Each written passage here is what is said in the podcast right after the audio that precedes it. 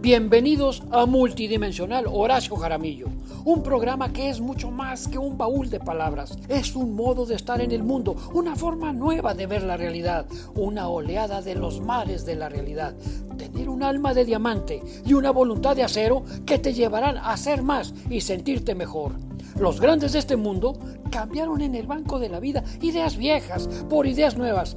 ¿Se puede cambiar la realidad? Claro que sí. Si quieres seguirme más de cerca, te invito a mi Facebook, Dr. Horacio Jaramillo. Y no solo esto, además tengo canal de YouTube, Dr. Horacio Jaramillo, en donde puedes ver muchos programas y los puedes compartir con tus familiares y amigos para que ellos vean cómo y por qué has transformado tu vida y la has hecho mejor. Y para complementar lo que escuchas, puedes adquirir todos mis libros a través de mi página www.horaciojaramillo.com. Y ahora demos inicio al programa. Aquí estamos.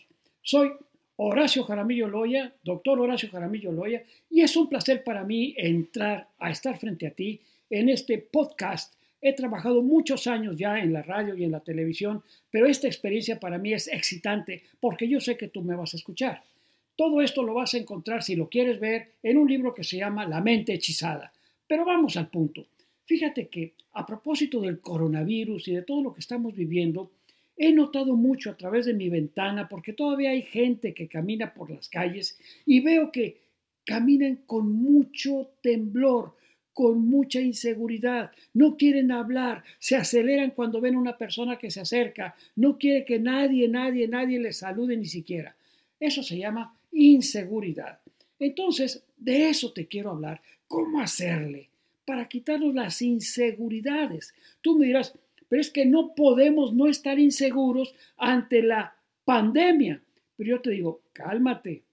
Antes de la pandemia tú sentías muchas inseguridades y después de la pandemia, porque esto es un episodio que va a pasar, también vas a seguir sintiendo inseguridades. Entonces yo te quiero decir por qué pasa eso.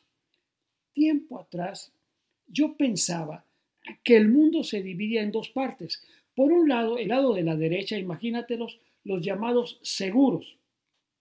Y los seguros me los imaginaba con traje, eh, eh, diríamos, azul marino, con corbata rayas, con camisa blanca, con una cartera llena de buen billete y obviamente hablando con la voz ronca, caminando y taconeando sobre el suelo. Yo dije, caray, qué persona tan segura.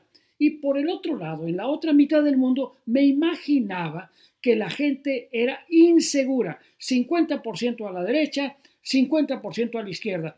Y a los inseguros me los imaginaba siempre, caminando con la cabeza hacia abajo, la mirada clavada en los zapatos y probablemente en vez de zapatos de última moda y de muy buena calidad, traían tenis de hule. Y yo decía, bueno, pues pobre, se ha de sentir muy inseguro. Bueno, para nada.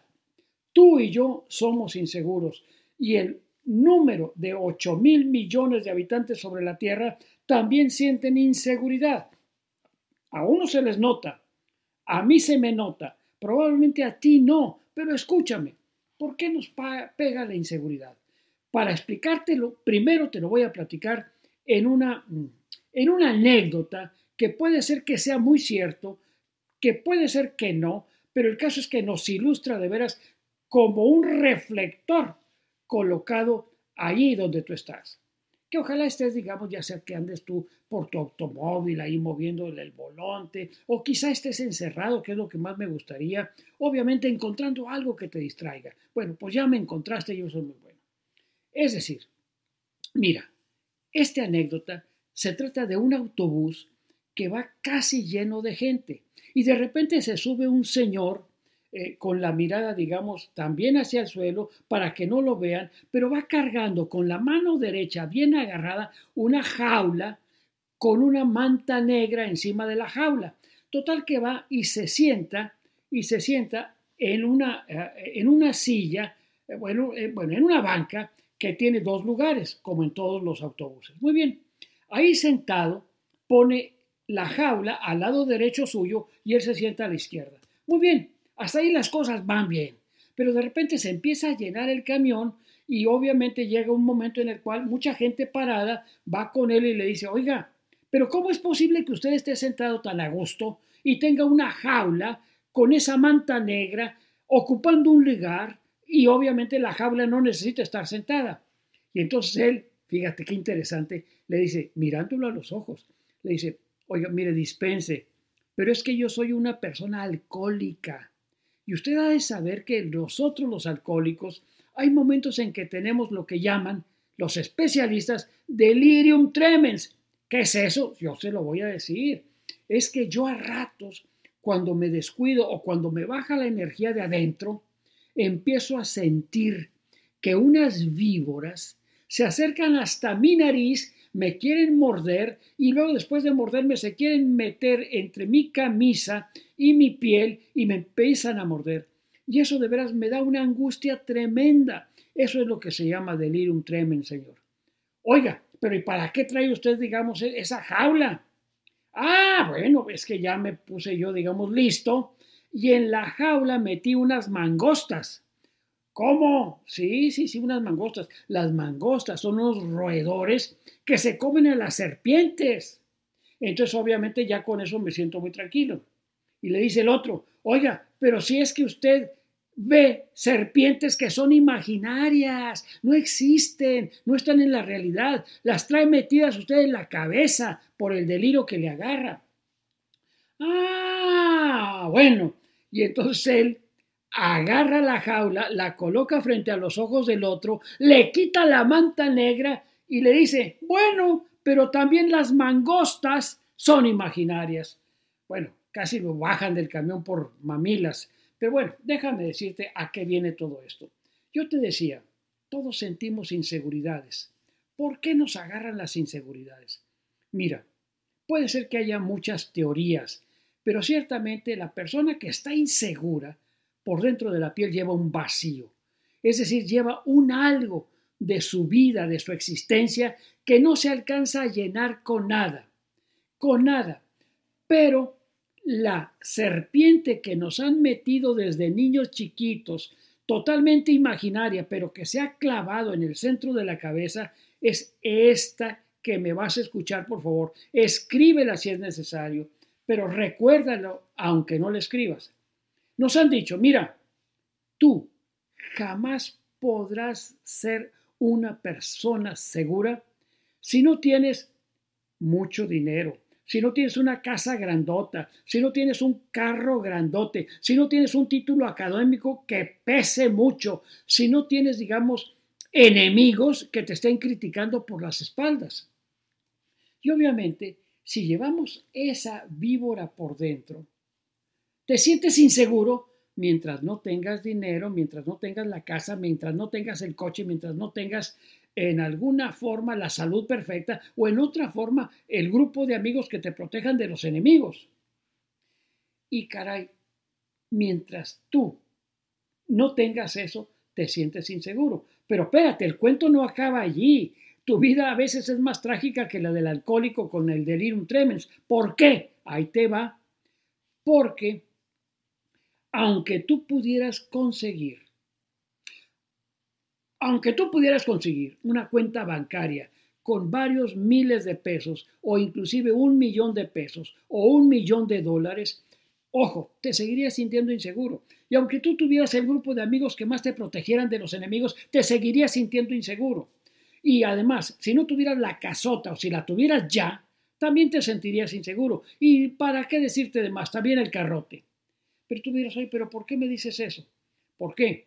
Porque una vez que tienes la casa, ya la agarras, te vas a tener que apegar a ella, la vas a amar, la vas a idolatrar, vas a cuidar tu casa con todo lo que pudieras tú protegerla. Le pones barda, etc. Si se acercan algunos malindros ahí que andan con mala intención de ponerte eh, pintura en las paredes, vas a sentirte inseguro, vas a sentir inseguro que alguien, quizá algún vecino haya notado que ya tienes la puerta abierta y a lo mejor se mete por ahí alguna vez cuando te vas al cine y te roba. Si tienes un coche y vas de paseo y lo estacionas frente al parque, te agarra la inseguridad de que alguien te lo raye. Entonces, la inseguridad no te la quitas ni con el dinero, ni con la casota, ni con el carrote, ni con el grupo de amigos que te proteja. Pero ¿quién te metió en la cabeza esa serpiente malosa? Bueno, pues mira, la verdad toda la cultura nos dice eso. Tú no puedes ser feliz, no puedes ser seguro mientras no tengas eso. Pero analiza las cosas en detalle. A ver, si tú ves las biografías de los grandes millonarios, de los grandes líderes, de las mujeres y hombres más famosos de nuestro mundo artístico, y lees página por página, te vas a dar cuenta de que vivieron noches enteras de angustia, con sudor frío, mojando y empapando las sábanas porque no sabían si los iban a correr, si iba a ser un éxito su película o si alguien pudiera venirse por encima, digamos, de sus millones y se los roba. Entonces, ese es el problema de la inseguridad. Escúchame, nada de lo que está afuera de ti te puede dar inseguridad. Nada. Toda la inseguridad se genera dentro de esa serpiente que la educación, ojalá no, pero a lo mejor sí, papá y mamá y el abuelo y la abuela y el amigo y el pariente y el cura y el maestro te dijeron cuidado porque si no eres una persona famosa nunca vas a ser seguro. Y entonces esa serpiente es la que te produce la inseguridad.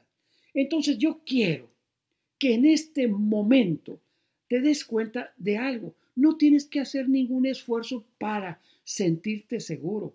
El paso número uno es tener los ojos bien abiertos para que te des cuenta que la inseguridad nace por una serpiente imaginaria que tú llevas en la cabeza y que es lo primero que tienes que anular, acabar, destruir o sacar de la mente. Es decir, toda la inseguridad nace de adentro y tú crees que está afuera. Por eso quieres tener más dinero, por eso quieres tener una mejor casa, por eso cada año veas cómo mejorar. Y si no lo logras, ahí está la inseguridad. ¿Disfrazada de qué? Ahí te va. De miedo, de angustia, de vulnerabilidad, de desesperación, porque no tienes eso. ¿De veras quieres ser feliz? Mata, por favor, con una mangosta que te estoy ofreciendo, la serpiente de la mente, que es la causa que te produce a ti ese malestar. Por otro lado, si te das cuenta en estos momentos en que estamos tratando de salir de la epidemia del, eh, eh, coronavirus, que obviamente a todos nos produce más que inseguridad, una angustia, porque es un hecho real.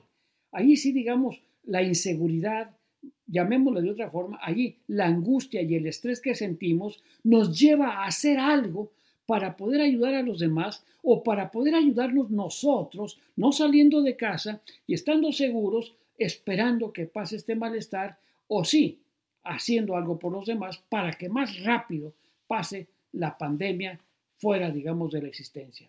Entonces, un punto clave. La inseguridad siempre se te va a aumentar y la serpiente que llevas imaginaria en la mente va a engordar, se va a vitaminar y te va a morder con más ganas, sobre todo en las pesadillas y en las noches desesperadas en donde no puedes conciliar el sueño con esto, pensando en el futuro. Es que tú no puedes hacer nada para controlar el futuro.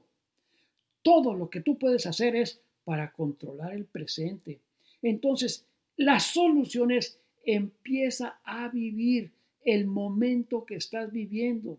Si ahorita es de tristeza, vívela. Si ahorita es de alegría, gózala. Si ahorita es de paz y de, vaya, y de dormir con paz, duerme tranquilo. Pues estoy hablando de la paz interior, no vaya a ser una persona que se llame paz. Pero el caso es pues que si tú logras controlar el momento presente, concentrado y haciendo lo que debes de hacer, créeme que automáticamente cuando alcances el hábito de la concentración en el aquí y en el ahora y no inventes futuros catastróficos, la serpiente va a empezar a dar vueltas y vueltas dentro de ti, pero cada vez más lentos, cada vez con más debilidad hasta que muera y la puedas expulsar rápidamente por la idea de que todo tu problema de inseguridad está dentro, no fuera no en la casota, en la casita, el carrote o el carrito, en el millón de pesos, digamos, o en la renta que apenas tienes para terminar el mes. Entonces, ahí está la gran solución. La gran solución está pues en protegerte contra las serpientes y, ojo, conseguir buenas langostas que te den paz y tranquilidad.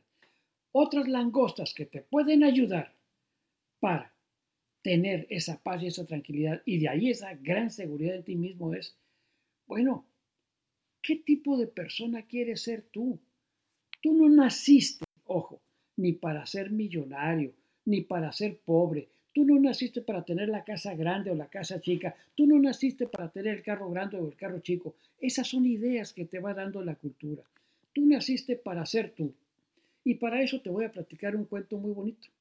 Fíjate que en una ocasión se muere una señora y en el momento en que va con San Pedro, digamos así, para pasar el examen y en alguna forma, digamos, ya entrar al cielo, le pregunta a San Pedro, San Pedro, oye, señora, ¿quién eres tú? Y dice, bueno, pues yo soy la señora González. No, no, no, no, no. Te pregunto quién eres tú, no con quién te casaste o cuál es tu familia. Bueno, soy una madre de cuatro hijos. No, no, no, no, no. Te pregunto quién eres, no qué tanta fecundidad has tenido en tus partos. Ah, bueno, soy ingeniero industrial. No, no, no, no, no. Te pregunté quién eres, no cuál fue la profesión que adquiriste a través de tus estudios universitarios. ¿Quién eres? Y la mujer se quedó callada. Y obviamente San le dijo, mira, mejor bájate a la tierra y trata de encontrar la respuesta a lo más importante que eres tú. Y bueno, aquella mujer, dice la narración, que se dedicó, digamos, a entender qué era lo que le daba su esencia de mujer. ¿Y sabes qué fue lo que encontró? Dijo, yo para saber quién soy, tengo que encontrar algo que no haya aprendido, algo que no haya ido ni con mi familia, ni con la universidad, ni con la iglesia, ni con la religión, ni con los economistas, porque eso todo lo he aprendido, eso me lo metieron también en la cabeza. Entonces, algo que yo no haya aprendido de nada ni de nadie es esto, el amor.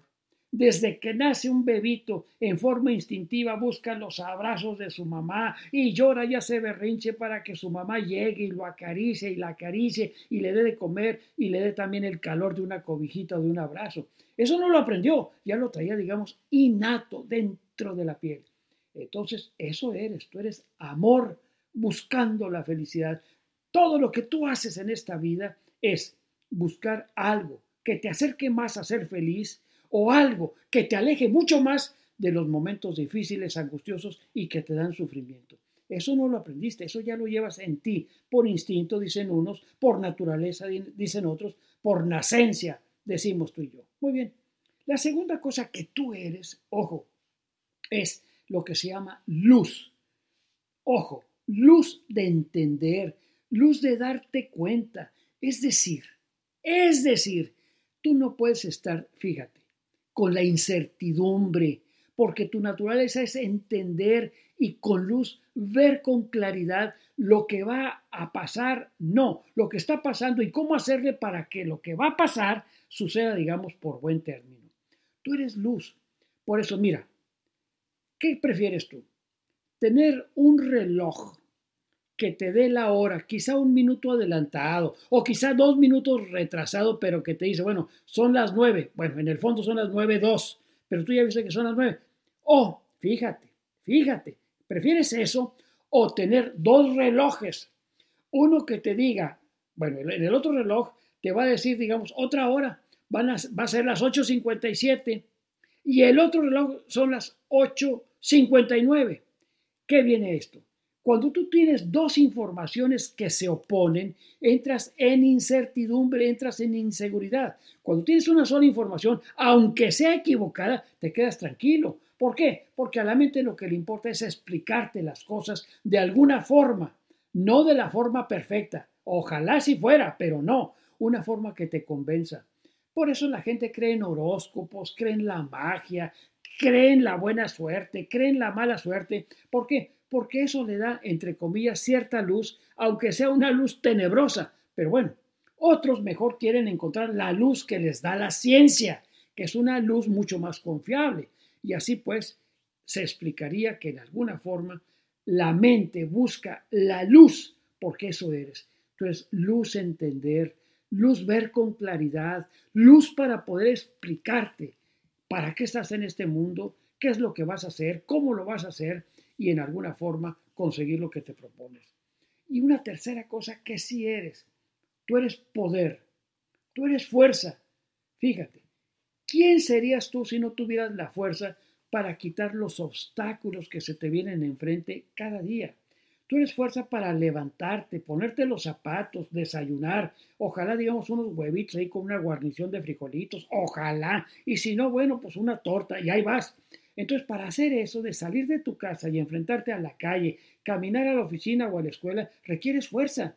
Y si alguien quiere ofender a tu esposa o a tu mamá o a tu hija o a tu hijo, tienes la fuerza para decir, momento, aquí no. ¿Por qué? Porque eso es una fuerza que también te da la nacencia, también te la da el instinto, te da la naturaleza para poder sobrevivir. Entonces, esta señora que te platico, por estas razones, descubrió que antes que nada era amor y después era luz para entender y después fuerza para resistir. Por todas estas razones, entonces ya sabemos, no hay nada del mundo de afuera que te pueda hacer inseguro. Ojo, lo que te hace inseguro es una serpiente mugrosa que te la tragaste o te la impusieron en alguna bebida o en algún plato con avena y, y ahí está, que fue lo que te dijo. Tú no podrás nunca ser seguro si no tienes, si no eres, si no adquieres, si no te alaban, si no te aplauden, si hablan todo bien de ti. Espérate, tú no necesitas nada de eso. Tú lo que necesitas es obviamente, tener paz y tranquilidad viviendo el momento presente sobre todo. Entonces, con esto quiero decirte, el mundo no se divide en seguros y por el otro lado los inseguros. En este mundo todos somos inseguros por una educación dramática y equivocada. Si no tuviéramos esas creencias y esas ideas equivocadas, te aseguro que viviríamos los problemas, sí, sí los vivimos, porque sí los hay, pero con una gran seguridad de que vamos a salir. En este momento del coronavirus, agarra fuerzas y siempre que te venga, ay, el temor y el horror y qué cosa, déjalo. Vamos a salir haciendo todo lo que sea necesario. No salir de casa y si podemos ayudar a los demás de alguna forma, vamos a hacerlo. Pues aquí está esto. Gracias. Soy tu amigo Horacio Jaramillo Loya. Pásatela bien.